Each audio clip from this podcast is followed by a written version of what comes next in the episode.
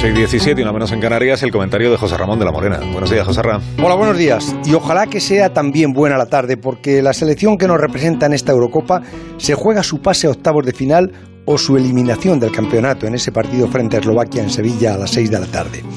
Eslovaquia está en el ranking FIFA en el puesto 36 y nosotros somos sextos del mundo. Esa es la diferencia de poderío acorde a los últimos resultados, pero se trata de un juego en el que también influye el azar, aunque menos que las cosas bien o mal hechas.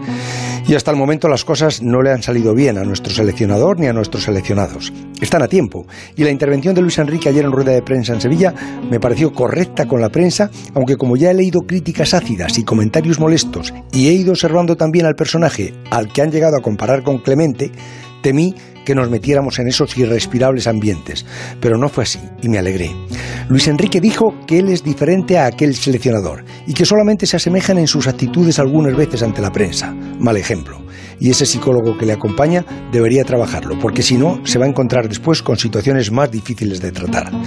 De momento, ninguna queja ni ningún reproche. El clima sigue siendo cuando menos respirable y la ilusión está ahí. Y ahí estamos todos ilusionados, preocupados y con ese vértigo que produce la incertidumbre de lo que pueda ocurrir.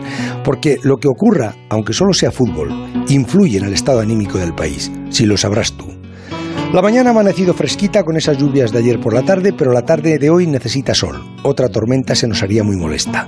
La gente en Sevilla quiere ir y regresar a la cartuja sin mojarse.